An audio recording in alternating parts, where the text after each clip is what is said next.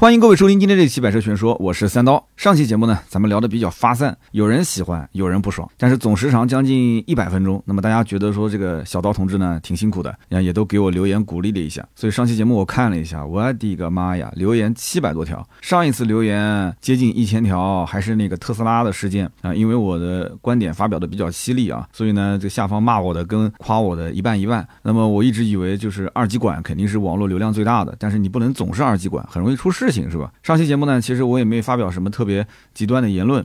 那么很多人可能就因为时长，也可能因为我这个谈天说地啊，聊得非常发散啊，大家有的人听得很过瘾啊。但是也有很多人讲说，刀哥你还是回归你说车吧，你再不说车，我真的就取关了。我评论区也看到有几个人啊，已经决定取关了，而且是听了好多年的。嗯，怎么讲呢？其实说说我的感觉吧，就是我做喜马拉雅也快十年了，但是做到大概就前两年的时候，我就感觉就是我每次想到周三、周六要更新啊，我压力特别大。而且这稿子其实我也差不多有个两年，我估计可能快三年的时间，是小谢来辅助我一起做。什么意思呢？就是把车型选题选好，然后小谢呢，相当于就是那个厨师里面，呃，后厨里面配菜的。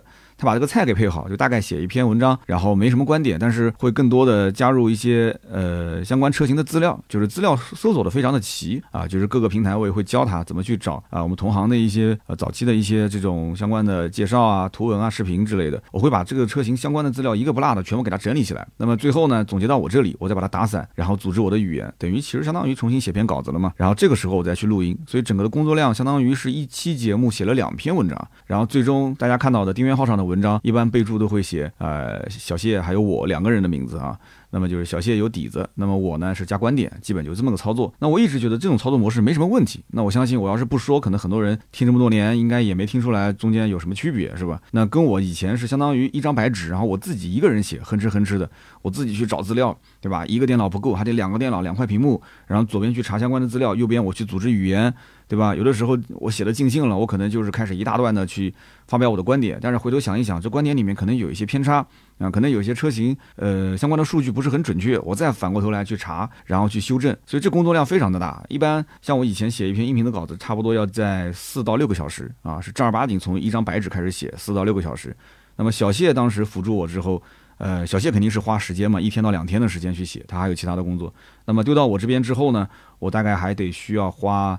呃，两到三个小时啊，工程量基本上减半，然后再录音。录音的话，你像你听，如果三十分钟一期，我至少得录一个多小时啊，因为中间肯定是有断的，而且有些地方发现，呃，书面的语言不是特别好，我还要在有的是即兴的，有的是停下来我再修改一下，然后重新再录，所以这个时间花的还是非常的多。然后还有剪辑，我就不说了，我跟大家曾经讲过，对吧？三四十分钟的节目，基本上剪都要在一个到一个小时到两个小时啊，一个小时的节目，你要上一期一个半小时，那基本上就是一个人大半天的时间就花在这上面了啊。所以我现在的感觉是什么呢？就是跟以前不一样，就是我自从改了这样的一个风格之后，我忽然之间就发现稿子是得有，但是稿子不用一个字一个字的写，有个大概的提纲就可以了。那么其次就是你会发现我的语言状态跟以前也不一样，以前是我稿子写完之后，真的是我不太敢在这个稿子的呃就是。就是稿子之外，我去过多的发挥，因为这里面涉及到很多一些专业的呃用词用句啊。虽然说我们已经是尽心尽力了，但但我知道有一些汽车工程专业或者是汽车界的一些这个这个工程师啊，他还是觉得我可能小刀还是不够专业，对吧？就没有炫太多的一些专业技巧，或者说。呃，也没有太多的一些，就一听，就比方说我们是卖汽车的，我一听这个人，他是很想说一些汽车方面的专业术语，但他明显不是干这个行业的啊，就是那种感觉。确实，我也不是工程师出身，对吧？我也不是修车出身，这一点我认可啊，专业度肯定达不到我们圈内的那些，比方说什么清华毕业的，像严闯是吧？或者是还有那个此地无银的王莹。啊，或者是这个老任，老任也是同济毕业的啊，就很多啊这一类的高材生，他们就一出口一讲话，就明显发现，就明显科班出身的，那这个是比不了啊，我们只能是比的是经验，而我的经验更多的是销售方面的经验。那么现在的这个改版之后，我发现就是整个的精气神不一样了，而且我很期待每周三和每周六的更新啊，我一点不慌啊，我不慌什么呢？我第一个不慌选题。啊，因为放开之后，我的选题特别多。那么第二一个呢，我也找到了一些呃方法，比方说，我希望大家能够讲一讲自己跟车的故事，你可以投稿给我。其实从那一期节目，就是应该是三期之前吧，三期前的节目，我去说了一下，然后到今天为止，我手头已经有差不多六七个粉丝，而且是写了非常长的来信啊，说说自己跟车相关的故事，很有意思。那么今天这一期也是要讲其中的一位啊，也是我跟他通电话通了一个多小时。然后采访了一下他，那么记录了一些相关他的故事的细节。那我今天想把它尽量的还原一下。那么上期节目呢，也是感谢每一位给我留言鼓励的兄弟，七百多条留言抽三个人送玉露香梨，非常的难啊！我是每一条都看了，虽然不一定每条都回啊，但是我每一条都看了。那么我也发现，呃，节目的时长跟留言的数量是成正比的。那我今后如果想要继续保持这么高的评论量，那我是不是每一期都要一百分钟啊？这太夸张了。所以我想想就害怕。我这个人有个有个原则是什么呢？就是说你每多花一分钟，或者说你每操作一件事情多花一个步骤，那么这件事情想长久的做是非常难的。就这件事情呢，首先我要擅长啊，其次呢，我要感觉它的压力就是在我的，呃，既不是很轻松，也不是很地狱级的难度啊，就大概稍微有点压力就可以了。包括像培养孩子上学，这个想提分数也是一样的，你给他跨到一个非常地狱级的难度，让他去做张试卷，他很快就放弃了，因为他根本就不会啊，对吧？但是太轻松了嘛，又是舒适区。所以稍微给他提一点压力就可以了。所以这个度，反正我觉得在各行各业都是要有把握的，你才能有一点成长。每天进步一点点就可以了，是吧？所以一百分钟我尽量啊，包括今天这期节目，你看前面这个开场已经六分多钟了。那么也是希望大家呢多多见谅啊，我也是毕竟年过四十的人了，正儿八经的啊，再过几天就是二零二四年了。我八四年出生，正儿八经四十，周岁四十哈。我今年是虚岁四十，周岁四十也就意味着虚岁四十一了啊。我非常不想承认我的这个年龄，但是呢，看看这个头发也长出一些白头发了啊，然后这个发际线也是对吧？大家都懂。的啊，就是我就不说了。所以整体来讲的话呢，呃，我还好，到这个年龄没有什么这个人生的焦虑，就是或者换句话换句话讲，就是可能有很多人为我负重前行，对吧？啊，比方说呃我的我的家长啊，比方说我的老婆啊，甚至包括我的孩子啊，其实我对孩子还是蛮有愧疚的。我一会儿在今天节目的后半段说这个互动留言的时候啊，有一位女粉丝问那个问题，就是家庭跟事业，我觉得我想好好的聊一聊这个事儿。啊，甚至于包括我们汽车圈很多大家知名的这些大 V 网红，其实我对他们的一些这个私生活啊也略有耳闻啊，就是多少了解一点。那么我不能说名字嘛，改天有一期节目我可以抽出来跟大家来讲一讲啊，就是大家觉得特别风光的，对吧？就是常年这个出差的，坐头等舱的，或者是天天就给大家分享各种又是手机又是科技又是汽车又是旅行，反正就是什么样都有的。就你要想这种人，其实，在女生的眼里是什么样子？因为咱们汽车圈，包括科技圈，其实很少有女生去看，对吧？那么女生，你包括我问过很多，我说你认不认识这个，认不认识那个？女生很多人不认识，但是呢，你看了看她的一些作品，或者说她老公知道，她老公认识，然后我跟她老公夸夸其谈的去聊这个人，然后旁边女生会说这么一句话。说这一听就不是一个过日子的人啊！你看，就一句话就定义了，就一听就就不是个过日子的人。我觉得这个女生是非常的敏感啊，女生的第六感非常的准啊。的确有一些大家认为非常风光的，他其实现在的状态是单身啊。所以有机会再跟大家好好的聊一聊啊。但别人的私事肯定不能说具体是谁是谁啊。那你自己是往里面对位，那我也没办法，对吧？我只能说是随便聊一聊啊。那么年过四十，大家多多见谅啊，就是毕竟精力有限。那么今天这期节目聊什么呢？聊一个车友的故事。那么上周四他投稿给我，那么读完他的来信之后，我是满脑子都是疑问，满脑子都是问号。为什么呢？因为这个故事实在是太离谱了，太离奇了，你知道吗？但是这几天呢一直在忙啊，我没时间给他打电话。那么一直到今天下午啊，星期六的下午，我才抽出时间，而且我是就开着车子带着蓝牙，然后我跟他通了一个电话，呃，抽出这个时间，因为我今天参加个活动啊，有机会跟大家讲讲这个活动也是，哎呀，这个活动也是一的，反正这个怎么讲呢？我也是一堆的吐槽啊，就回头再聊吧。就就就你看身边的故事特别的多，对吧？我在开车去的路上，一个多小时跟他通了个电话。那么我晚上到了家之后，我把它整理成了今天的节目稿啊，分享给大家。我可以拍着胸脯保证啊，这绝对是真人真事啊。咱也是混社会混了几十年的人了，他到底是有没有杜撰啊？有没有去呃，就是瞎扯胡编？其实我一听就知道了。而且他年龄很小，是一九九九年出生的一个二十多岁的一个小伙子啊。他这个故事呢，是绝对真人真事啊。虽然很离谱，但是你仔细想一想。逻辑自洽，结构严谨，而且结局还让你大跌眼镜，所以我敢保证，你听完今天这期故事，你也会觉得很离谱啊！但是呢，你仔细想想看，这个好像这种人在我们身边也有，对吧？所以呢，后半段我再给你一个一个的去解释这故事的一些相关的细节和背景啊。好，我们进入到今天的这个讲故事的环节啊。咱们今天这个男主角呢，咱们管他叫小黄啊，保护别人的隐私嘛，叫小黄。小黄是一九九九年生人。啊，我的侄子是一九九八年出生的，他是一九九九年，我大概能知道是什么样的状态啊，就年轻，对吧？有活力。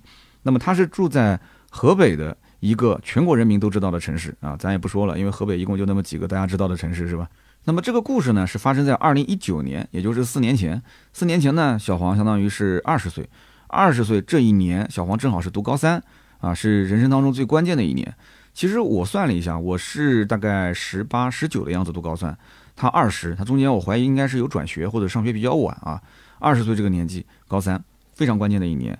那么大家也都知道，河北是有个衡水中学，是吧？衡水中学，江湖人称是高考流水线工厂啊。很多鸡娃的家长口头禅叫做“多拿一分淘汰千人”，就是出自这个学校啊。那么这个边的学生呢，外号叫做“考试机器”啊，就跟我们江苏的苏北模式一样的，就刷卷子嘛，刷题。那么我有种感觉啊，就讲点题外话，就是我感觉这个河北衡水可能是实在太强了。河北是就是这个整个大家知道，河北的整个经济其实也不是特别强，是吧？按道理讲，像这种环境里面的孩子，应该是努力的高考，然后出人头地，是吧？但是因为有衡水这么强的一个学校在那边，我在想，我只是猜测啊。如果有河北的兄弟可以说一说，是不是就导致很多孩子就特别绝望？就每一年你去望一望，看一看衡水中学的这些学生的成绩，你就会发现，就读书这件事情。怎么讲呢？就要么就是天赋，要么就是你放弃一切，就三年时间就跟坐牢一样的啊，就在学校里面刷卷子、刷卷子、再刷卷子啊，就是期望着今后啊出人头地。那么我曾经讲过这个理想汽车的创始人叫李想啊，那么他呢就出生在石家庄，对吧？距离衡水大概一百多公里，但是他就是高中辍学，而且他的父亲还是母亲啊，我觉得好像父母两个人好像有至少有一个应该是老师啊，家里还是一个非常好的书香门第。高中辍学开始创业，所以我严重怀疑啊，就是是不是河北的很多孩子，就是他们看到了那种读书人与人之间的差距，特别是像衡水这种差距，他就选择了放弃，对吧？那我反正读书也不会有什么前途，那我就放弃。甚至于他身边可能也有一些从衡水毕业，但是最后，对吧？也也也就可能可能还好好大学，然后毕业之后也没有一份好的归属，没有一个好的结果，所以呢，对他们可能刺激比较大。理想的自传我也曾经聊过啊，大家可以在我的专辑里面搜一搜啊。理想汽车理想的自传。好，我们说回这个故事。二零零九年，小黄二十岁，还是个高三的学生。那么这一年呢，由于家庭的变故啊，就是父母离异嘛，那么父母呢就让他把家里的那辆 TT 给卖掉，奥迪 TT。那么呢，卖完之后呢，把这个钱呢就存到他自己的银行卡里。那么从这条信息我们可以听出来，就很显然，这个小黄的家境还是非常富裕的，能在二零零九年。之前就买入了奥迪 TT 的家庭，奥迪 TT 那个时候至少四五十万啊，四五十万。因为你想，零九年我哎，我正好是零八年进的奥迪，零九年那时候 TT 过来买的人，我脑子里这个客户，反正第一个就家里肯定很有钱，第二个就是他很闲啊，就是反正蛮蛮喜欢折腾的 啊，就是至少二代花钱是不太会在乎钱多钱少，一般都是父母买单啊。那么他买了个 TT，在零九年之前，我觉得他们家的收入至少应该是百万以上。那么最终呢，这台车子是在零九年的六月份，那么也就是小黄高考的前一个月，他就家里面把这车给卖了，卖了多少钱呢？卖了三十三万，那么就存进了小黄的银行卡里面。那么你想想看，二十岁高三的学生，卡里面有三十三万，对吧？那高三的小黄就立马成了学校的首富啊！有人讲这三十三万就能成首富了，那那那那些老师呢，不比他更有钱？我跟你说，你还别抬杠啊！我还有一件事情没跟你讲。这里呢，先埋个梗，我一会儿再跟你讲。讲完你就知道为什么我说他是他们学校的首富啊，就至少他比学生有钱吧？我相信，就很多学生不可能有一张卡里面三十多万，是吧？跟老师嘛，那就不太好说了。那家里有做生意的嘛，对吧？你可能一个人当老师，一个人做生意的，那就更有钱，对吧？那咱就不不抬这个杠。但一会儿我再告诉你，他其实不止三十三万啊。那么他呢，当时银行卡里面至少活钱有三十三万，那么腰杆子一下就直了嘛，对吧？嗯，那么这个时候呢？呃，家里面呢也没管他，因为他们父母两个人已经离异了嘛，也没怎么管他。那么他现在呢有钱啊，买什么呢？以前是要跟家里报备的，现在这个钱是属于自己银行卡，随时可以取的，想怎么花就怎么花。那么这个小黄呢，每天就想着这银行卡里三十三万，对吧？这上学也太无聊了，那心里面就跟猫抓一样的，就特别痒痒啊，总想去好好消费一把。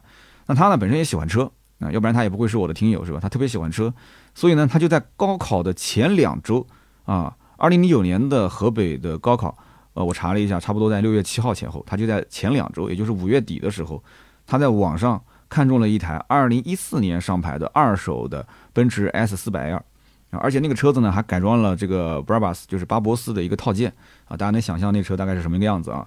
那么用小黄的这话讲，就当时看第一眼就入迷了，就满脑子就想着这个车，就食之无味夜不能寐，就想早一天，哪怕今天我坐坐飞机过去，我要把这车提回来。那么这个车呢，肯定是车商的车，对吧？车商呢是广西南宁的，啊，广西南宁的。可是这里面有两个问题啊。第一个就是他手里面只有三十三万，但这个车呢，当时卖价六十万，就是挂牌卖六十万。那么他有二十多万呢，相当于资金缺口，对吧？那买车这个事情呢，他又不能让家里面人知道，那么他就不可能跟他的父母去借钱，是不是？那么他同时又是高中生，他没有收入来源，他没有办法去贷款，所以这个钱基本上是无解的。那么第二一个呢，就是他还有十来天就要高考，他还有课外辅导。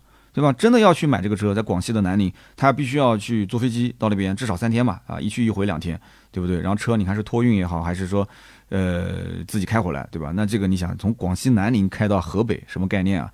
所以他至少要请个两到三天假，他得要编一个合理的理由。那么首先第一个问题，小黄呢是尝试跟这个车商沟通啊，就看一看能不能先给三十三万把车开走，然后尾款到十月十九号再支付。好，这里一个关键点。那为什么要到十月十九号再支付呢？哎，不是说这个小黄一个高中生账上也就是那个 TT 卖掉之后存的三十三万吗？好，我告诉你为什么十月十九号支付，这要说到他们家另外一条故事线了啊，另一个背景了，就是小黄的父母都是商人啊，就是从小他的父母就从商嘛，常年是因为忙于生意就没时间管他，所以呢，他的父母就觉得说我给他钱，但是我给不了他时间，给钱给的越多，那就是越爱自己的儿子，是吧？那么后来父母也离异了，两边呢也是各自组建了家庭。那我觉得那就可能还有一点这种愧疚感，对吧？那么也肯定要多给他点钱。那么父母呢也给他留了一套房子啊，他呢也是一个人住。那你想，毕竟是亲生儿子，所以父母两边会时不时的给他打钱，但是打多少啊？老爸给他打多少，老妈不知道。老妈给他打多少，老爸不知道啊。他们夫妻两个人之间也都各自组建家庭了，也不沟通了嘛。那么他的父亲曾经给他存过一笔六十万的定期存款，这个存款的到期时间就是十月十九号，大家明白了吧？那么这个钱用来干嘛的呢？这笔钱是他父亲其实应该是跟他母亲商量着，就是这个钱是给他将来出国用的，因为他不是高三嘛，对吧？高三毕业之后，他读的这个大学当时也是选好，就是二加二，国内读两年，然后国外读两年，所以将来是要出国用的这六十万啊。那么小黄呢？我觉得真的就是，我就听到这里的时候，我觉得很离谱，你知道吗？手上三十三万是卖 TT 的钱，我估计也是父母啊，就觉得说你要是如果一个人生活，那三十三万放到你这里，你就自己平时当开销，对吧？那么读书你自己读，咱也没精力去去负责你这一块了。所以原生家庭很重要，我真的不知道他到底是在什么样的情况下能这个这个这个能能坚持下来去去读读大学、读高中，对吧？两边的父母还有各自有各自的家庭。那么小黄呢，手上三十三万活期存款，六十万的定期存款。所以我为什么说他是学校的首富呢？对吧？他手上是九十三万，我们就是划个整吧，相当于年仅二十岁，一个高三学生就已经是百万富翁了，而且是实打实的账上是将近一百万。但是毕竟他是一个从小缺少父爱母爱的孩子，他自己都说他自己的自控能力很差，因为他从小花钱就是大手大脚，对吧？因为父母也不陪伴嘛，就给钱嘛，对吧？拿钱就花就是了，而且可能父母甚至还鼓励你，对吧？你拿钱你不花，哎，你的钱怎么？我看你我给你的钱你没用吗？是吧？可能是在这样一个环境里面。所以，我相信大多数的听友可能感受不到，就是小黄的这种经历，或者他对于看待每一件事物或者花钱的这种感受，你是感受不了的。就是包括我啊，我我肯定也感受不了。但是我身边有像他这样的人，而且我身边像他这样的人还不止一个。就是父母做生意，常年不管他啊，甚至从小学就放到寄宿学校的那种，然后拼命的给钱、给钱、给钱，是吧？啊，有机会我请一个我非常好的兄弟上上节目一起聊一聊，他其实就是这样。但是呢，他。怎么说呢？就是他，他可能就是在个性方面还没有他那么自控力，就是没那么强。他自控能力还可以啊。那么每个人的心理状态，每个人的性格确实也不一样啊。所以说，我们不能用正常的这种家庭。什么叫正常家庭？就比方说啊，呃，父母双薪，然后呢，朝九晚五啊，晚上陪孩子写作业，周末带孩子出去玩啊。就是你如果是在这种环境下成长的孩子，你无法去判断他现在的或者他之后我们还要讲的这种非常离谱的行为，就什么样的土壤。长出什么样的花，对吧？所以原生家庭真的是非常非常的重要。那小黄自己也是这么说的嘛，啊，那么小黄说啊，小黄说他之前呢看中过其他几款车，啊，在选这个奔驰 S 之前也看看中过几款车，那么售价都是大几十万的车，那么有新车也有二手车，但是没有一个商家同意他先付三十三万把车开走，然后后期再去结款，然后所有的商家都要求必须全款或者你贷款也行，那银行打款到我账上，你才能把车开走，那这是很正常的嘛，对吧？但是呢，就唯独到了这一台车上啊，这一台广西南宁的 S 四百的呃 Brabus 的改装版本，这个车商就一直逗着他买啊，在整个聊天的过程当中，对方也知道他是高三的学生，也知道他除了。手上这三十三万，他还有一个六十万的定期存款，对吧？因为小黄肯定是想让车商放心嘛，对吧？我手头除了三十三，那我可能把定期存款的截图我给你看，你看我是不是啊？我的名字六十万在账上，所以你放心嘛，啊，到了时间我就就就给你打过来，我先付你三十三万，我把车开走啊。十月十九号，我刚刚不是说了吗？到期的时间十月十九号，我二十号给你打不就行了嘛？那么小黄甚至那个时候他买车都是到什么概念？就他连车可以还价他都不知道啊。这个车六十万，他一分钱没有还啊，跟对方聊得特别的熟络啊，对方肯定也是特别能能聊天、能善善善交际的这种，对吧？那么小黄。就觉得说好像找到了一个知心大哥哥啊，聊得特别投机，感觉对方特别的通情达理啊，特别能换位思考啊，就恨不得当天下午就飞过去就把这车提回来。那么就在高考的前一周啊，六月初前一周，那么小黄从河北坐高铁去北京，然后从北京再坐飞机飞到了广西南宁。那么小黄到了广西南宁呢，头两天他还没见到车，为什么呢？因为车商一直让他等等什么？等车主把这个巴博斯的套件拆了啊，要还原成原厂的样子。然后才能过户啊，过户到车商的名下啊，这个也很正常，因为二手车嘛，对吧？你改装肯定过不了户，必须要还原啊，这个理由也能理解啊。但是呢，他就等了两天。但是对于小黄来讲，他不能等呀，为什么？因为他去之前不知道这个情况，他去之前以为就手续很简单，对吧？就把这合同签签，然后车就可以开回去了嘛。他可能感感觉就跟买衣服啊，或者是买个手机一样的。结果没想到去了之后啊，一直见不到车，他越等越急。他急什么呢？我刚刚说了，他是高考的前一周飞到了广西南宁去买车的。所以距离高考就还剩几天时间了，我跟你讲，就正常，如果是一家三口啊，就住在一个屋檐下的，是绝对不可能，就按正常人理解，是绝对不可能让自己的孩子说突然消失三天啊，突然去到了一个什么地方去买车，不可能，就任何正常家庭都不可能。所以我刚刚前面把这个背景讲了嘛，父母离异啊，也不怎么管他了，然后有自己的一套房子，对吧？账上也有钱，父母觉得说，反正你也饿不着了，你也冻不着了，你只要认认真真上学，你自己考试，自己上大学去就可以了，是吧？所以大概是这么个情况，但是他飞到了广西南宁啊，离高考还剩几天，那么最后交易的时间和地点也非常的奇葩，是第三天的晚上啊，车商打来电话说这个车呢已经过户好了啊，过户到了我们车商的名下，那么你呢打个车到我现在我我给你发的定位啊这个地方过来，然后我们把这个手续办一下。小黄一看这个定位在哪呢？是在一个高速的入口，然后二话不说就打个车直接前往了，就在这个月黑风高的环境之下。小黄就把这个合同给签了，就把这个三十三万呢就转给了车商，这就是他第一次见到这个车商，第一次见到这台车子啊，就连车都没验，就直接把钱转了，然后拿着车钥匙，拿着行驶证，就因为他在高速旁边嘛，高速入口旁边嘛，啊，你回头想想看这些细节，你就知道了，这里面都是有联系的，就在高速入口旁边啊，拿着车钥匙，拿着行驶证，直接一脚油门就回去了啊，就一路从广西南宁开回了河北，一个高中生，你说。是不是非常离谱的一件事情啊？那我知道，其实买过二手车的听友听到这里肯定有个疑问啊，什么疑问呢？就是他这个车在晚上，然后签合同，他怎么过户呢？他没有过户到自己的名下吗？是的，这台车小黄开走的时候啊，只是从车主过户到了车商的名下，那么是没有过户到小黄的名下。也就是说，严格意义上讲，小黄等于说是给了车商三十三万。但是这一台奔驰 S 四百从法律意义上来讲是不属于他的，对吧？这是属于车商的个人财产，是不是个人财产？因为他自己买回来的嘛，车商的名下的车，行驶证、登记证书都是车商的名字，啊，小黄只是给了他三十三万，这个甚至于我觉得都可以相当于是民间借贷了，相当于是，你只不过还有还有那一纸合同，这个合同我们后面再讲啊，也也是很复杂的一件事情。那么这个交易的方式，其实对于小黄来讲风险极大啊，只要这个车商稍微动一动坏脑筋，啊，想想办法把这个车。啊，以各种方式把它再开回去、收回去。那么小黄最终的结局只有一个，就是钱车两空。啊，你打官司都很难追回来。就跟有些人，比方说房子限购，但是当地的房价在涨，那怎么办呢？啊，就可能找个好朋友说，那就挂在你的名下，我出钱把他房子给买了。结果等到房子涨了、涨了再涨了，你再去打官司，你说这房子是我的，我们俩当时还有协议啊，协议无效，不受法律保护，是吧？当年房价特别疯狂的时候，很多人应该在网上看到过这样的新闻啊。那么非常不巧的是什么呢？他遇到的就是动坏脑筋的无良车商啊！小黄回去之后，南宁的车商呢还经常跟他聊聊天啊，问问他说这个车最近用的怎么样啊？啊，你在学校里面你这个好停车吗？每天开车上学吗？啊，你在哪个大学读书啊？你想作为一个刚从高中毕业到大学的一个大一新生，他能有什么防备心呢？对吧？他甚至于车商跟他聊，你们学校有没有漂亮美眉啊？啊，有空我过来到你们学校来玩啊？是不是？因为我们刚刚讲了嘛，小黄是六月份高考啊，车子提回去之后，他已经高考结束了。那么他这个车一共开了多久呢？开了四个月啊，就大学读书的时候已经是到了九月份了啊。从六月份小黄把车提回到河北，一直到他这个车最后出事情到几月份？是十月份出的事情啊，一直到十月份，这一台奔驰 S 四百可以说让他在同学朋友间是出尽了风头。你想，一个大学大一的新生，这小伙子长得还挺帅的啊，然后开着一辆奔驰 S 级去上课，那什么感觉是吧？可是我告诉你，蜜月期啊，糖丸啊，它也可能是毒药啊。四个月的蜜月期截止在十月五号。那有人讲说，为什么是十月五号呢？啊，我先给你讲讲十月五号发生了什么啊。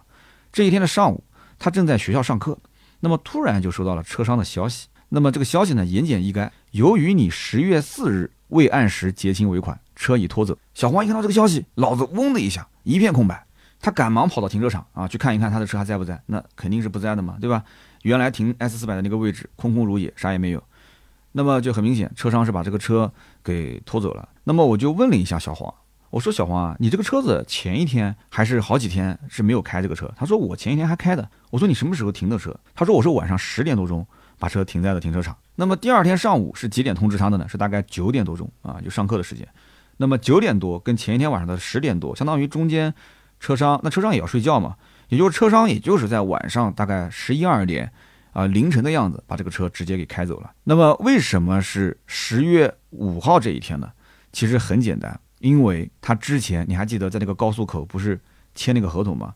因为合同上面签订的结款日期就是十月四号，如果不结清尾款就算违约，车辆收回啊。那么十月五号，我猜想这个这个车商也算是这个比较 守合同的那种啊。那十月四号我不动你啊，十月四号之前随你开。那么到了十月五号啊，十二点钟一过，我就把车给开走啊。那么小黄当时就跟车商就沟通了，他就去求情啊。他说我们那一天在那个高速口子，你还记得啊？我们签合同的时候匆匆忙忙的，但是我们俩是说好的呀。我当时跟你说了，我十月十九号定存到期，我只要一到期，我二十号或者十九号当天我就直接给你结清尾款。你当时口头也答应的呀，但是车商坚决不认自己说过这样的话，而且小黄去翻看他聊天记录，就聊天记录里面还没有提到这件事情。就这件事情，就是车商但凡跟他聊，还是给他打电话，所以这些事情全都是要么就当面，要么就是电话，没有任何文字和微信语音的记录。如果是有的话，那比方说小黄讲说我们俩约定了十月十九号，但你十月四号你把我车开走了，哎，那你这就你违约，不是我违约了。但如果没有任何的记录，没有任何的证据的话，那我们就认合同说话，合同上是什么？就是十月四号，如果不结清尾款，就算违约，车辆收回。所以这个小黄呢，就可怜兮兮的，就天天求情，然后找这个车商求情，就是最后车商呢也被他说的有点心软啊。有人说心软把车还回来了吗？没有，心软呢是提醒他说这个事情呢给你一个教训啊，你不要再挣扎了。呃，他也没办法，因为他的上面还有更大的 boss 啊，有更大的老板。那么用小黄的话说，他当时那个状态啊，就已经彻底崩了，就心态已经崩了。他甚至于想买一张飞机票，直接过去跟他同归于尽啊！我觉得他在讲这一段的时候，他不是开玩笑，他肯定那个时候确确实实整个心态已经崩掉了。但是呢，他转念一想，他的账上还有六十万没花完，对吧？那车虽然没了，对吧？违约违约就是了，对吧？三十三万没了就没了呗。但是呢，他账上还有六十万呢。那么时间很快就到了十月十九号，这个六十万的定期存款到期了。那么小黄呢，拿到钱啊，有了这张卡，对吧？他就喊了一群哥们儿去酒吧 happy 啊，一直 happy 到天亮。从这一天开始啊，小黄就日日笙歌，泡酒吧、约妹子、租豪车，一个晚上消费个一两万都很正常啊。一个大一的新生，那么一直到第二年的一月份，你想从十月份开始出了这个事儿，对吧？一直到第二年的一月份，三个月的时间，那终于有人把这个情况呢就透露给他妈了，然后他妈妈呢才赶紧出面制止了这个事情。那么这三个月的时间，六十万的存款花了将近八十万。账上也就剩了还不到十万块钱，那么有人可能要问了，说那小黄之前买车那三十三万就彻底不要了吗？实际上，小黄跟车商也就是沟通了个大概两三天的时间，那么发现就没有任何可能之后呢，他就只能去求助他妈妈。那么他妈妈知道这个事情之后呢，对吧？人家也是做生意这么多年，久经商场的，所以他妈呢就找了个律师啊，帮忙一起去起诉。但是律师一看当时他签的这个合同就傻眼了，为什么呢？因为这个合同上注明了一点，叫做。如双方发生争议的话，啊，需要到广西南宁某个区他的这个法院起诉，而且双方签字认可，啊，签字认可。所以你想想看，河北的律师跑去南宁去打官司，啊，人家讲强龙不斗地头蛇是吧？强龙斗不过地头蛇，他是没有把握的。所以果不其然啊，结果一审判决，不仅一分钱没要回来，还被判要赔偿车商十多万的费用。哎，很多人听的就有点云里雾里了，说怎么？原告最后还赔被告十多万的费用，这怎么回事呢？其实这是包含了车商啊从这个广西南宁飞到河北的来回的路费以及住宿费啊，这当这这些都是小头了啊。那大头是什么呢？就是他不是从六月份把这车开回去了吗？然后开到了十月份，那他现在不是合同违约吗？那么这四个月的车辆的折旧费啊，相当于是给车商造成了就是二次销售的一个贬值啊，十来万块钱啊。法院判的哦，这还不是车商要的哦，这是法院判的哦。好，那么这个时候小黄的妈妈肯定是不服，对吧？于是呢就继续上诉。那么最终呢二审，哎，这个判的跟一审不一样。二审的法院是认定啊，说这个合同存在霸王条款，但是呢，小黄呢他也有违约责任，所以因此呢判双方互赔啊，互相赔偿。但是最终算下来呢，相当于就是车商还要倒过来赔他八万多块钱。那么后来这个钱呢，那车商肯定是不愿意给的，是吧？那么法院后来强制执行，就是等于冻结了、锁了这个车商的一些这个相关的资金啊、相关的车位。那么最后车商还是老老实实打了这八万多块钱。所以以后啊，有有相关的问题啊，不要去跟对方玩那些什么歪门邪道的，就打官司就可以了啊，追回来八万多块钱。那么打官司的整个过程，就从十月份开始啊，就整个过程，小黄的母亲就一直没让他参与，而且中间的过程其实也没跟他说啊，就你不要管这个事情了，全部由他妈妈和律师来处理。那么中间呢，还遇到了三年的疫情啊，相当于就是二零一九年这个官司嘛，就一直是拖到什么时候呢？拖到去年才最终尘埃落定，就一九年一直打官司，打到了二零二二年才从尘埃落定。那么转眼呢，小黄今年呢也二十三岁了啊，当年挥霍对吧？挥霍从六十万挥霍还剩十万块钱，然后打官司呢，现在又追回来了，当时三十三万的车款挥霍挥霍成了八万多块钱，那么剩下剩下来十八万左右啊，这个钱怎么办呢？那小黄的母亲就再也不相信他了啊，就由小黄的母亲亲自保管。那么也正因为是这件事情，那么又导致了一个非常严重的后果，就是小黄的母亲彻底不放心让他出国留学了，因为他的自控能力实在太差，对吧？那将来你想他在国外钱还是要打给他生活费，那你也不知道他拿着这个钱在干什么事情，是不是？那么去到国外学坏的概率是不是远大于学成回国的概率啊？所以因此呢，这个小黄呢就没去啊，就读这个二加二。在大学里面呢，读了几个月，就辍学了。我当时也是百思不得其解。我说你为什么要辍学呢？你即使不读二加二，我说你高考不行，复读一年，或者就是想办法转到其他的一个学校。我说这总归是办法比困难多嘛。但是他说，哎呀，当时也没心思读书了，所以呢，就读了几个月的大学就辍学。那么正好又赶上三年疫情，那小黄在家里面呢又休息了两年。那么后来呢，他是去哪边工作了？休息了一两年啊，然后去了。就他之前，你还记得当时花那个三十多万想买车的时候，他去奔驰 4S 店去买奔驰，咨询奔驰，认识了一个销售，结果还是那个销售引荐了他去了自己的公司啊，到了自己公司等于内推嘛，内推当了奔驰的销售啊，小黄是奔驰的销售，所以你别说啊，小黄他还真是个销售料子，因为我刚刚前面讲了嘛，因为本身年轻，长得也挺帅，学东西也快，是吧？这小西装一穿，那小姑娘都得多看两眼。那我就问小黄，我说那你后来工作顺利吗？嗯，你现在开的是什么车呀？小黄跟我讲说，他现在开的是奥迪 S 四，你想想看，前一辆奥迪 TT 把他伤那么深啊，当然了，是奔驰 S 伤他伤他很深啊，但是跟 TT 也有关系啊，是不卖 TT 也不会那个钱。现在他要买个奥迪 S 四，啊，确实喜欢车，能看得出来。我说那还可以啊，对吧？奥迪 S 四，你这个家里的底子还是挺厚实的，对吧？我说是不是你妈把那个就是十八万块钱又给到了你，然后又再给你资助了一些？他说不是，因为他说小黄说不是，他说这个钱呢。是我自己干两年销售攒下来的十五万，然后呢付了个首付，再贷款买的不是新车，买的是二手车。然后我当时就在想了，我说你干了一两年奔驰销售，你就能攒十五万，那你的月收入得是多少？他说在奔驰干销售，他说我业绩挺好的，那我一个月大概赚两三万块钱，很正常啊，对吧？一年存个十来万，两年存个十五万，不很正常吗？哎，有道理，确实有道理啊！他们他们这个奔驰店确实也是当地最大的奔驰 4S 店，有 AMG 的授权，也有迈巴赫的授权。而且他们这个店很奇怪，就大家都知道，其实奔驰店里面的这个 AMG 的销售是专职负责 AMG，然后迈巴赫也是专职负责迈巴赫。但是他们这个店呢，啊，就什么人都能卖啊，你只要有客户带过来，都算你的业绩啊，什么人都能卖。所以我相信他应该 AMG、迈巴赫卖的也不少，而且他本身也喜欢奔驰，对吧？他跟奔驰的这个故事都能说出来，对吧？都可以都可以拍个电视剧了啊！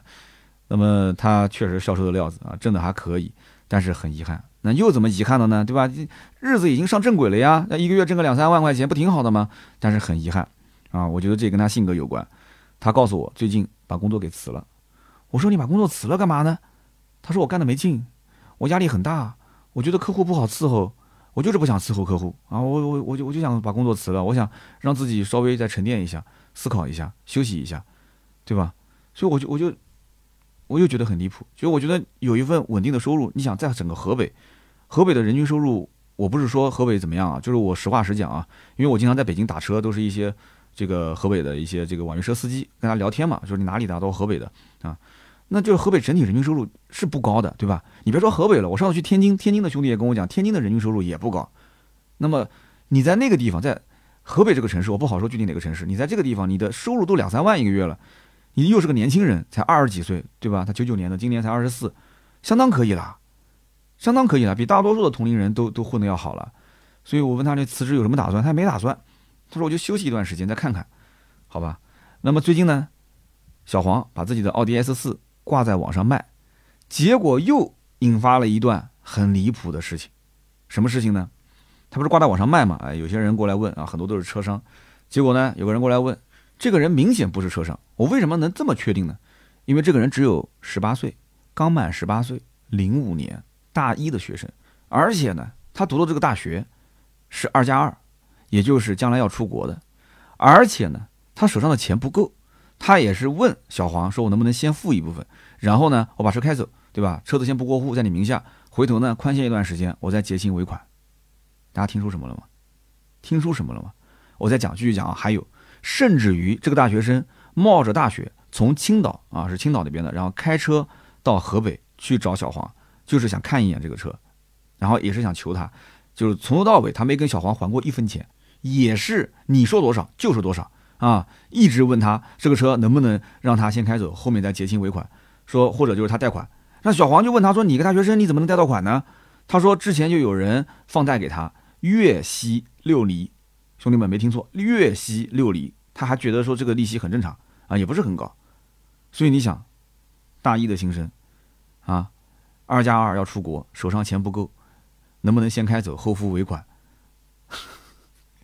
就听到这里，真的就我真的是我是尬笑，我是有点毛骨悚然，你知道吧？包括小黄讲这一段的时候，他也是讲，他说真的，他说这个事情，就连他自己都觉得匪夷所思，真的。然后小黄呢也好心劝他说：“你不要冲动，因为现在的小黄也不是四年前的小黄了，是吧？经历了这么多的事情，他说你不要冲动。然后他把自己的这个故事讲给他听，那么听没听我就不知道了，对吧？他那车卖个二十几万，那那个哥们儿现在还是没搞到钱嘛，还是想找他买嘛？因为我最后跟他打电话问的嘛，他还是想找他买。那么我跟他通电话，最后小黄还问了我这么一句，他说：刀哥，你觉得我能不能让他先开走啊？后面再结尾款？哎，然后我就问他，我说那你是不是也会在他的车底下装一个 GPS？然后再问问他在哪个学校读书，然后呢，合同再做点手脚，最后再让他去起诉你呢啊！所以呢，这个故事呢讲到这里呢就结束了。那么怎么讲呢？小黄这个故事也许剧情没有那么跌宕起伏，但是我觉得啊，再牛的编剧他也不会把剧本写得这么离谱，是吗？那么我跟小黄就说了，我说这个生活呢要乐观啊，你需要有一个身上充满着正能量，而且有主见、有魄力的女人去影响你，去管住你。然后他就笑了，他说：“他说这个我现在女朋友就是这样子的啊。”我说：“那挺好呀，对吧？你要让她去影响你的生活，让你去看到希望，让你能感受到爱，对吧？就不要跟以前那帮狐朋狗友在一起了，对吧？你的两边的父母也不怎么管你了，你要自己学会生活，对吧？那么你彻底要跟过去的自己去决裂，啊，你才会去，就是对未来充满着期待。因为你一经历这些事情，我觉得只要人还在，人是好好的，我觉得没什么问题，对吧？钱乃身外之物嘛。虽然说没钱确实寸步难行啊，但有钱。”对他来讲，就他现在最关键的点是他遇到这些事儿，我明显打电话跟他沟通，我感觉这个孩子其实，就是你把他现在这种讲话的状态，跟他跟我讲的那个离谱的事情放在一起，我觉得这四年他应该是成长的非常快，呃，成熟的非常快。那么小黄这种原生家庭的背景，其实我觉得真的还是蛮值得同情的啊。虽然家里可能之前还是挺有钱，现在也不好说他家没有钱，对吧？人家毕竟也是自己有套房子住着呢。而且你看，人家自己靠自己的双手挣到的钱买的奥迪的 S 四啊，也能还得起贷款，都没有问题，是不是？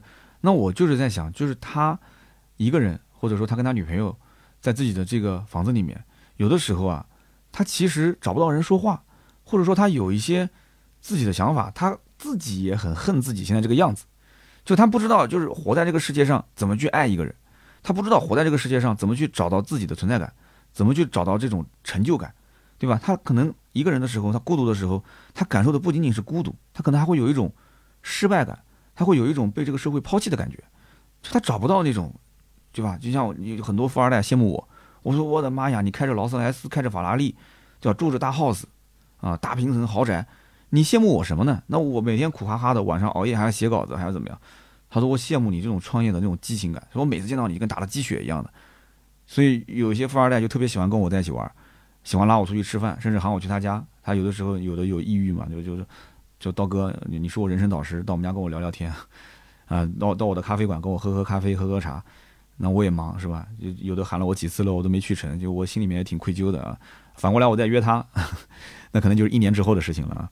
所以呢，我觉得就是他们呢需要用可能消费，需要用金钱来麻痹自己啊，享受那个花钱的快感。那么他本身就是从小不缺钱，所以他花钱。你像我们，我曾经讲过，你月薪四千，你买一个八千块钱的 iPhone 的手机，你会特别快乐，你每天拿在手里面，快乐的不得了，是吧？但像他这种，可能零花钱一个月就两三万的，啊，可能零零花钱一个月甚至都不止两三万，就贫穷限制了我们的想象啊。像他这种，他就他哪有什么快乐呢？买个苹果手机不可能快乐，是吧？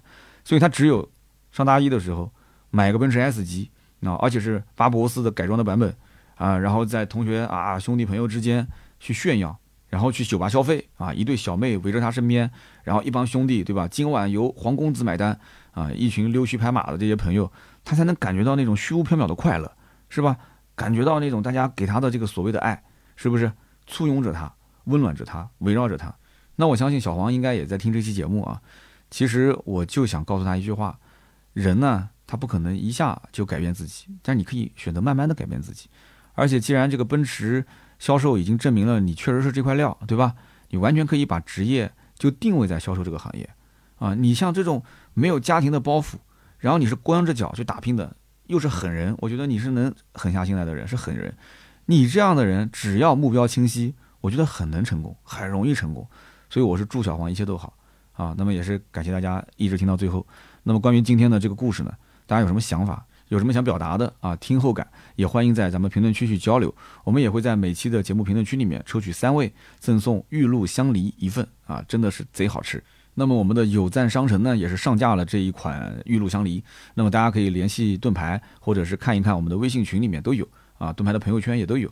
那么如果没加盾牌微信呢，可以加一下微信号四六四幺五二五四。好，那么下面呢是咱们的互动环节啊。那么第一位听友叫做小峰幺九幺幺，他呢给我们团队啊提了一些建议。他说三刀啊，这个停车场停了确实很可惜。其实你可以这样子，就是如果说有好的创意、新的创意，你可以按照单个的项目孵化的方式跟员工进行签约，啊，停车场完全可以跟兔子或者兔子传谣去签约，让他们成立一个工作室，然后每一年呢，啊，你去要求他们更新多少期，写在合同里面嘛，对吧？那么制定一个达成的目标和保底的工资，啊，产生的利润呢可以分成，那么相当于现在斗志文化，对吧？就是我们百车全说的总公司给予他们啊支持协作，那么只要一个人。他觉得这个事情是我自己在创业在干的这个事情是喜欢的这个事情，他一定会尽心尽力，而不是打工混日子的心态，这样才能成功。啊，我想总结的就是这样也不一定能成功。全中国有多少想着在抖音、想着在 B 站、想着在喜马拉雅、想着在各个平台上能够积攒几十万、几百万甚至上千万的粉丝的人？你告诉我有多少？有多少？难道说就就因为他在我的工作室，他们俩就一定能成功吗？啊，当然，你前面说的我都认可，就是说，呃，他们为自己打工，对吧？能够做自己喜欢的事情，才会尽心尽力，这个我完全认可。但是还有一个前提，你没忘了，我创业的时候是破釜沉舟，我是没有工资，我是没有底薪的。如果说你拿着底薪，你就不叫创业，对不对？你仔细想想看，这话有没有道理？兔子传谣，但凡公司给他去开工资有底薪的情况下。这件事情其实对他来讲可以做好，可以不做好，因为我做的不好，其实我就跟以前的工作一样，恢复原来的状态，啊，我工资一分不少。但是我如果做好了，我可以搏一搏拉提成。可是搏一搏拉提成，这种付出跟回报，它能不能成正比是未知的，对吧？而且我再告诉你一件事情，其实，在停车场他们俩接手之前，因为秋刀鱼停过一段时间，对吧？那我前面我也解释过了嘛，我说这个图文和音频是不分家的。啊，每天写图文，现在也没什么人去看长图文了嘛，所以我希望把图文转过来去做音频。原来我就是很简单这个想法。那么在跟他们谈去做音频的时候，我也知道，也许他们俩说不定能做好。那么如果能做好的话，肯定是要谈分成。所以他们俩接手之前，我们其实已经谈好了啊，包括收入，包括分成比例，而且就是像你刚刚讲的这种，就是有点类似于像他是工作室。我对于他们的选题，我对于他们的内容各方面啊，不去干涉。他需要我去辅助去修改一下，给点建议，那是他需要我主动找我的。他不需要找我，那就完全自己选题、自己写作、自己录音啊。那我这里呢是薪水准时发，提成准时发，而且确实停车场虽然说可能对吧，就这几年也没什么商业，但是多多少少也接了几个啊，有那么几个商业，那么提成准时发，而且我可以告诉大家，他们俩是拉大头，公司是拉小头。大家都很熟悉的，在我们南京的那种几千万粉丝的那个公司，我告诉你，在这些网红创业，就是不叫创业吧，就是公司扶持他们、孵化他们之前，他们的分成比例最夸张的时候能到一比九，就几乎只给你分一点点啊，这一点点就是公司意思一下的。那么到了后来之后就是阶梯式的了，对吧？但是绝对不可能说一上来就给你你拉大头我拉小头。但是我是觉得音频本身确实收入也不是特别高，那他们俩也付出了努力，所以我说那你们拉大头我拉小头，对吧？咱们当时就是先这么讲着嘛，先这么干着嘛。所以你说他们俩能没有动力吗？我可以这么讲，就兔子跟传谣确实在做停车场的期间，你们能感受到他们是在用心的，他们确确实实是用心在做的，这个必须要认可。而且他们两个人呢，确实肚子里面也有料。对吧？传谣是喜欢性能车，喜欢欧系车，喜欢这个进口车啊，所以说他就一直在研究这方面。你看他只要聊这方面的车子，如数家珍。那兔子本身自己以前开改装厂的，对吧？而且是某曾经这个轮毂厂的这个总监啊，产品总监、运营总监。那对于兔子来讲的话，他本身他又喜欢车嘛，他又是开着野马还自己改装，所以兔子也有很多干货是可以聊的。他们俩的结合，大家其实听的，我觉得有一条留言说的很对，就大家听的是什么？是情绪价值。就不一定要从他的节目里面听到多少干货，但是听他们俩聊天就很轻松很快乐，啊，所以音频呢，我觉得很容易让一个听众对于这个主播有好感。我觉得只要你能听得下去，你包括我最近也是在追咱们同行啊，就是依然的这个音频啊，做得非常好，依然一刻嘛啊，我相信很多朋友应该也是会，呃，在听他的这个播客或者看他的视频。那么近期我也是会跟依然啊有一些合作啊，也会邀请他参与我们的节目做嘉宾啊。那么这个节目就我们讲停车场。这个节目他刚刚说了嘛，就将来对吧？你公司孵化它，然后有提成一起分，你将来可能是一个项目能成功是吧？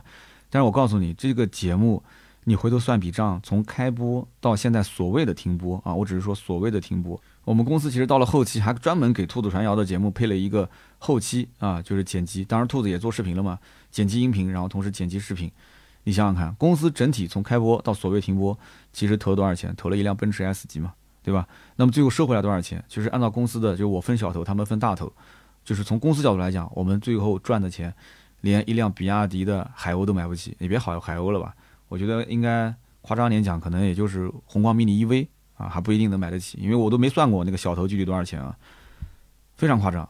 所以你想在这样的一个模式下，我们讲叫做商业要做优异模型嘛，在这样一个模式下，你换在座任何一个兄弟。你手上本身有一档《百车全说》的音频播客，已经忙的是焦头烂额了。你说作为公司来讲，你还孵化，你还协助，你还指望成功？我现在目前能看到的就是持续的投入，再投入，继续投入。马上二零二四年了，还要投入，对吧？况且兔子传谣手上还有其他的事情要做呀，他们不是没有事情要做呀。而且我们公司其实在年底的时候开会，也是在定未来一两年的方向啊。那么我们是需要团队里面多几个能够有能力。去写视频脚本的人，咱们不一定是为了抖音，但是大方向就是视频，这个你不可否认，是不是？需要提升视频脚本创作能力的人，那么也正是因为他们调过去做这个视频脚本的创作之后呢，那作为我这边来讲，我就开始反思了，那音频到底应该怎么做？我们走过一些弯路啊，走过包括秋刀鱼啊，这不叫弯路了，秋秋神自己走了，但是秋刀鱼的对谈节目咱们也做过，对吧？长期做的，那么我旁边还有小试牛刀，那么。停车场，我也是像孩子一样啊，从一开始的诞生到后来的暂时停播。那么我自己的节目，我就在反思，我到底应该怎么去定位自己？我不是人民币，我不可能让人人都喜欢，对吧？咱们的节目做的一直都很平淡。那我到底是希望我的节目下方有一些人骂我，有些人夸我，还是我是希望我的节目一直保持就那么一百来条留言，八九十条留言，对吧？大家有时候爱听不爱听的，就老粉其实还是那句话，就喜欢你这个人，但是不一定要你聊车啊，就这么简单个逻辑。所以后来我就想通了，想明白了，咱们就放开来干，不要有太多压力。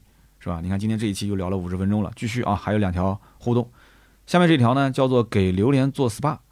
他说我是偶然点开了一期音频，然后呢路人转粉，一直关注到现在，大概一年多的时间啊。我是作为一个女粉丝啊，女粉丝。他说我想问一下，职场女性经常被问到的一个问题，就是刀哥你是如何平衡工作和家庭？因为以往的节目当中呢，能够听得出来你对老婆孩子的责任和关爱啊，是个好男人。所以呢，我只是好奇你是如何处理的。哎，首先你容我叹口气啊！说实话，我在节目里面塑造的啊，塑造的这个是个爱老婆爱孩子的好男人啊。当然了，我我我也没说我是坏男人是吧？但是呢，你要跟我媳妇儿去聊聊天，她肯定会说三刀啊，哎，三刀他更爱粉丝，更爱工作，更爱他的这个自媒体的事业。所以其实我心里也很清楚啊，老婆说的没有错，我是一个怎么讲呢？不称职的老公，不称职的父亲，因为我确实太忙了啊，在公司加班。在家里写稿，频繁的出差，也许有些创过业的，或者有一些老板可能会这么讲，就是，哎，你到今天为止还要什么事情都你自己亲力亲为吗？你不能把你的一些事情分出去吗？是啊，我分出去了，所以隔壁的停车场停播了。是啊，我我是可以分啊，但是旁边不是也有情怀吗？我不是也一直被这个情怀捆绑吗？对吧？我看到很多人骂我，我本身就是 I 型，有人说我这个不是 I 是 E 型啊，这咱们就不去争这个了，对吧？我是一个外向型的人格，而且我是需要拼命的鼓励，我是个气球，你要给我吹气。你像我这样的一个人，我能接受一群人在骂我吗？停车场停的那一天，多少人在骂我？你看到了吗？而且都是我的铁杆粉丝，很多 ID 都非常的熟悉。就是我确实太忙了，而且我现在是什么？我把我出差，我可以这么讲，我大部分的出差我全部给到了盾牌，我把盾牌已经升为我的合伙人了。啊，出去对外讲都是我的合伙人。那即使这样，有些车企，因为相关领导跟我熟嘛，有的也是我的粉丝嘛，说无论如何也要要三刀过来，对吧？我哪怕给你合作，我也希望你过来啊。那最后还是要出差，一出差三天，一出差五天，是不是？那么大部分的这些事情，其实我是给盾牌对外合作。那么对内的一些创作呢，我当然是希望小谢、传谣、兔子能帮我分担分担。但你想前几年，其实他们就是写文章、写稿子，跟我的内容创作完全就是两条边界，就是中间那条河画的清清楚楚。他们做他们的内容出去呃去分发去曝光，我做我的内容，我做我的抖音，我做我的 B 站，稿子全是我自己写，然后我做我的音频，音频小谢帮我辅助一下，全是一个人扛下来的。那现在好了，现在我就我们四个人组个团队，对吧？我们一起把内容好好想一想，不要我一个人抢，能不能大家一起抢？是不是？那么盾牌是负责对外，对外的话，很多车企的高管高层，其实他们。的微信啊，他们的微信我都没有，啊，盾牌都有，而且呢，盾牌对于各个什么 4A 公司，包括哪个领导调动到哪里去了，哎呦，真的是如数家珍，因为他去的多了嘛，就接触的多了嘛，活动都是他在跑，所以我已经是推掉了非常非常多的一些厂家的活动。你像发布会，我是一个都不参加，因为发布会好无聊，对吧？在家里面看直播不就行了吗？啊，偏要给你买个机票，让你住五星级酒店住一个晚上，然后啊，有的就是当天，然后直接拉到一个会场，一个巨大的体育中心，然后搞一个舞台，然后领导上台，照着这个提词器巴拉巴拉说个二三十分钟，公布个价格，全场鼓掌啊，就结束了。这种出差有什么意义呢？三天回来之后不就是发一篇通稿吗？我还能做什么内容呢？所以我从来不去。我已经好多年没有参加过任何这个车辆的发布会了啊。那么试驾我是想去的，因为新车第一批试驾我可以做内容。所以我的脑子，我的所有的逻辑还是以一个这个自媒体创作者的这种身份，我是只负责内容，盾牌是负责这个对外，负责商业，负责合作，所以大概是这么一个情况。那么因此呢，我就把很多的一些所谓压在我身上忙碌的时间，就分给了盾牌，分给了现在的就咱们这个团队。那么我就会有一些这个周末在家的机会，因为不出差了嘛，就周末在家。那么老婆呢？就会问说你这次出差吗？我说我不出差。有的时候问的我心里面也是酸酸的。每次周末要提前问我一声，你出差吗？我说不出差。啊，我不出差，他才能去安排。安排什么呢？无非安排出去吃饭，对吧？安排带娃去参加各种活动。啊，现在是上补习班了嘛，对吧？就只要周末肯定是要上上补习班的。那么也就只能是这样子了。所以我就只能算是有限的亲子时光，啊。有时候我跟老婆讲，我说那有些人她老公常年是在外地驻点，可能在其他的省份，甚至在国外长期就是一去就是一个月，甚至半年，两地分居，对吧？那我这种就一年能有大半年的时间，我都在家里面就陪着大家，对吧？一起吃饭，晚上一起聊聊天啥的，已经非常不错了。但是媳妇的意思是什么？在家和有效陪伴是两个概念。你是在家，可是你在家干嘛呢？你在家你在书房里面写稿子，你在直播。对吧？你在手机上面跟粉丝互动、回留言啊，你在你的微博上互动，你的知识星球互动，你在你的各个用那么多平台，每天产出那么多的内容，那我也得要去看看私信、看看评论啊，就把这个手机在上面去啊哗啦哗啦回一回啊。以前他们还嘲笑我，甚至还要把我手机收走。现在呢，他们对我也彻底放弃了啊，知道手机这个东西，我就讲吧，我说我手机是工作，我也不是玩。我要如果把手机横过来，那我是打游戏，对吧？我只要是竖着的，我打开的不是微博就小红书，不是小红书就抖音。要么就是我的知识星球，或者是我的微信群，就那么几样东西来回转嘛。但是呢，怎么说呢？老婆说的很简单，就是你花时间在工作上，你就是爱工作；你花时间陪老婆孩子，你就是爱家人，对吧？直播是很早就把我停掉了，那那我也是接受的。为什么？七点多钟到家，八点钟开始直播，就是晚上直播的黄金时间段，因为你休息我工作嘛，对吧？我赚你的钱嘛。我八点钟直播，我一直播到晚上十点、十一点。啊，我一直播，我话也能说，我也能聊，啊，这粉丝也不让你下线。你一看着那个人数，你八点钟直播的时候可能是三五百个人，你到了九点钟的时候已经是一一两千了，你到了十点钟，这两千多人，快奔三千人，快四千人了，你还舍得下线吗？你不舍得，就这个东西呢，就跟那个，真的我就不好说，就跟那上瘾的那个东西一样，就是你越往后，你架在上面，你下不来，你就不停的播，不停的播，嗓子其实也开始有点疼，也开始干涩了啊，然后呢，这个声音开始疲惫了，但是你那个人还是非常亢奋的，就那种状态。对吧？那媳妇儿、孩子都睡了，第二天早上我得睡个懒觉，因为咱是老板，我也不会按时去点卯、按时打卡，对吧？我睡到个中午，老婆上班了，孩子上学了，你每一天就重复这种工作，重复的工作，对啊，你粉丝在晚上看直播看得很爽啊，但是你没有家庭生活了，你天天都在晚上直播、直播再直播，你就为了挣点钱、挣点钱再挣点钱，那什么时候是个头呢？所以我媳妇儿很早就跟我谈了，不要直播。所以你能看到我晚上直播吗？我晚上八点到十点基本上不直播。对吧？我最多就是出差的时候，哎，确确实实晚上没有饭局，第二天没有拍摄，没有什么工作的时候，哎，我会拿出个手机想一想，哎，我可以开开直播了。所以我直播随缘。有人讲三刀，你为什么不能定时定点的直播呢？什么叫定时定点？我定个早上六点直播，你你你看吗？啊，我定个中午的十二点到一点，你看吗？我曾经不是在中午也播过吗？没人看呀，对不对？你说我中午要休息，我早上要上班，我起不来，我只有晚上。刀哥，你为什么不能在晚上直播？我为什么不能在晚上直播？你问我老婆去，你问我孩子去，对吧？这不是很简单的道理吗？我要是单身，所以为什么我们汽车圈，包括很多自媒体圈子里面，就真的能混得好的，要么就单身，要么啊以前不单身，现在单身，就这么简单，是吧？你说要是有家有口的，带着孩子的，我跟你讲，就天天搞直播、搞视频、出拍摄，然后去去外地出差，我的妈呀！我跟你说，真的是没有家庭生活。所以所谓的权衡就是取舍，非常简单。所以我现在其实已经推掉了很多，但是你知道，作为刀嫂来讲，她想要我推掉多少工作吗？按照他的逻辑，就是老公，你现在的工作，我觉得可以推掉至少百分之八十到百分之九十。我当时就一听愣了一下，我说百分之八十到九十是什么概念？他说很简单，你把你的视频停掉，你基本上百分之八十的工作量就全部推掉了。我说但是你要知道，我要如果把视频停掉，我们公司收入的百分之八十也就没了。他说我不需要，我不需要你一年挣多少钱，我不需要那么多的物质。他其实大家也知道我的情况，对吧？南京老土著，对吧？你房子挡风遮雨的肯定是有了。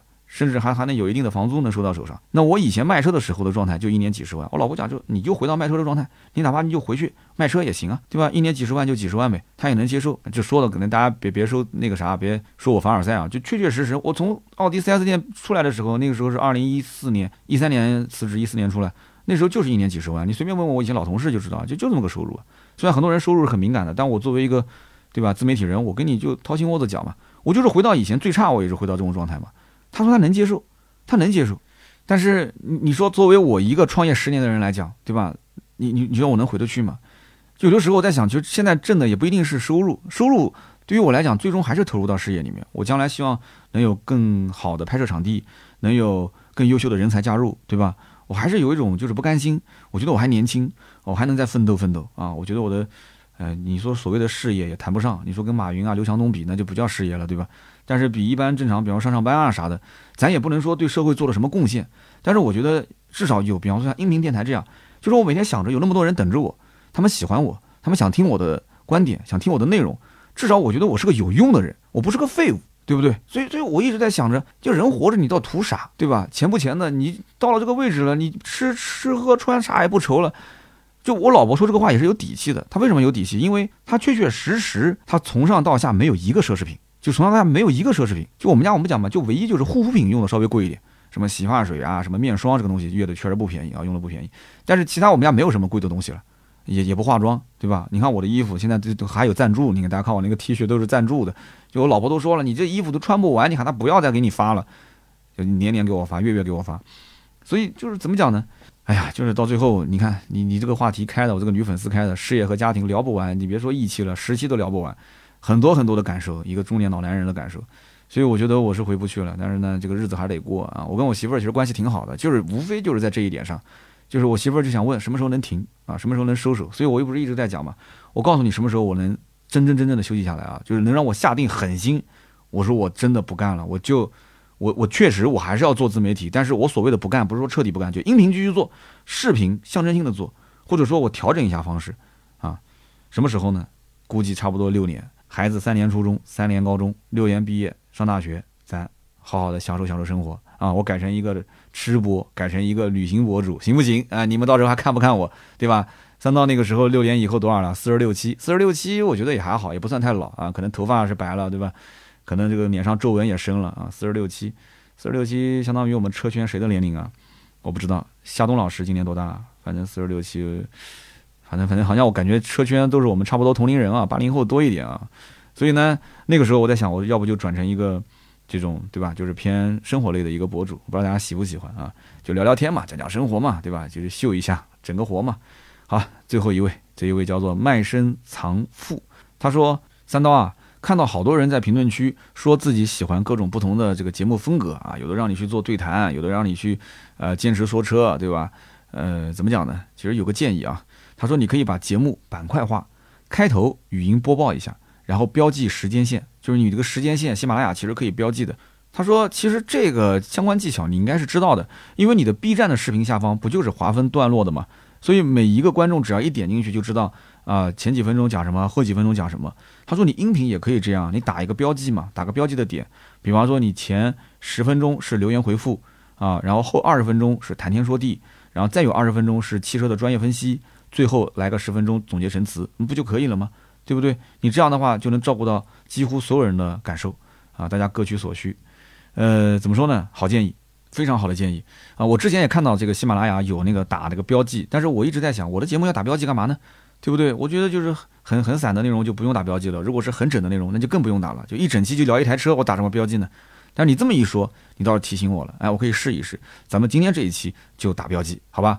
那么以上三位就是上期节目的获奖的留言。那么大家呢也是可以联系盾牌，有微信的直接联系他，没有微信呢加微信四六四幺五二五四。那如果想关注我更多的原创内容啊，想看看三刀长什么样是吧？那你可以去关注一下哔哩哔哩啊，长视频，每周五更新，账号叫做百车全说。也可以关注我的抖音三刀砍车啊，也可以关注我的呃我的微博。百车全说三刀啊，以及我们的公众号百车全说，想要进群的话，也可以关注一下公众号就可以了，好吧？那么以上就是今天这一期的节目，后面我就要连续大概六天出差啊，我是从星期天开始飞广州，然后广州完了之后呢，我就星期一飞到沈阳转机去海拉尔，也就是去雅克什。那么去拍什么车呢？呃，星期天去广州是拍五菱缤果啊，五菱缤果，广州那边拆了一辆车，想让我去帮忙讲解一下。然后呢，去雅克什是拍这个蓝图梦想家啊，一个冰雪的试驾，呃，也会对比一些其他的车型。那么后期呢，我也会阐述一些内容，大家可以在我的 B 站啊、抖音都可以看得到。好，那么今天呢就聊那么多，我相信只要我一出差，肯定又有更多的故事。我们下期节目接着聊，拜拜。